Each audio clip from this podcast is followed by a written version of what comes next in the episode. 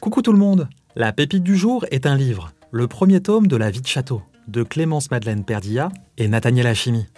Commençons par le résumé de l'histoire. Les parents de Violette sont morts. Elle ne peut pas habiter toute seule, elle n'est qu'en CM1. L'assistante sociale qui s'occupe d'elle lui a dit qu'elle doit habiter chez son oncle, le frère de sa mère. Elle ne l'a pas vu depuis longtemps, mais elle s'en souvient très bien. Il est vieux, gros et il pue. Quand elle arrive à Versailles, elle découvre que Régis le puant n'a pas changé et que sa maison est aussi horrible que lui. Violette est sûre d'une chose, elle ne peut pas vivre ici. Laissez-moi vous dire pourquoi vous allez adorer. L'histoire se passe dans le château de Versailles. Vous allez découvrir un lieu vraiment incroyable car Régis y est agent d'entretien et il y vit. Dans un coin du parc du château, dans une maison sacrément délabrée et certainement pas faite pour accueillir une enfant de 8 ans. Pas vraiment la vie de château, quoi. Au début, ni Violette ni Régis ne sont à l'aise avec cette nouvelle vie.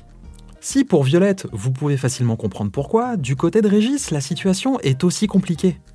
Il doit faire le deuil de la mort de sa sœur, la maman de Violette, et surmonter sa peur du changement. Il était très bien tout seul, à parler peu. Et par-dessus le marché, il a peur de ne pas être à la hauteur car il n'y connaît rien aux enfants. Et malgré tout, leur duo fonctionne à merveille. Violette est super vaillante et en plus, elle apporte de la lumière dans la vie de son oncle qui a un côté ours pâteau maladroit. En plus d'être une histoire pleine de vie, ce premier tome de la vie de château est super rythmé, grâce à des chapitres très courts qui en plus changent de narrateur à chaque fois. Et oui, une fois n'est pas coutume, je vous propose un roman polyphonique.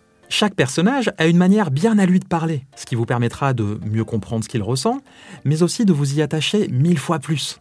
Pour finir, je vous donne un argument pour convaincre vos parents de vous mettre cette pépite entre les mains. Dites-leur que si le sujet de départ est grave et qu'il est abordé sans détour, le livre est optimiste, jamais larmoyant et qu'il fait terriblement du bien.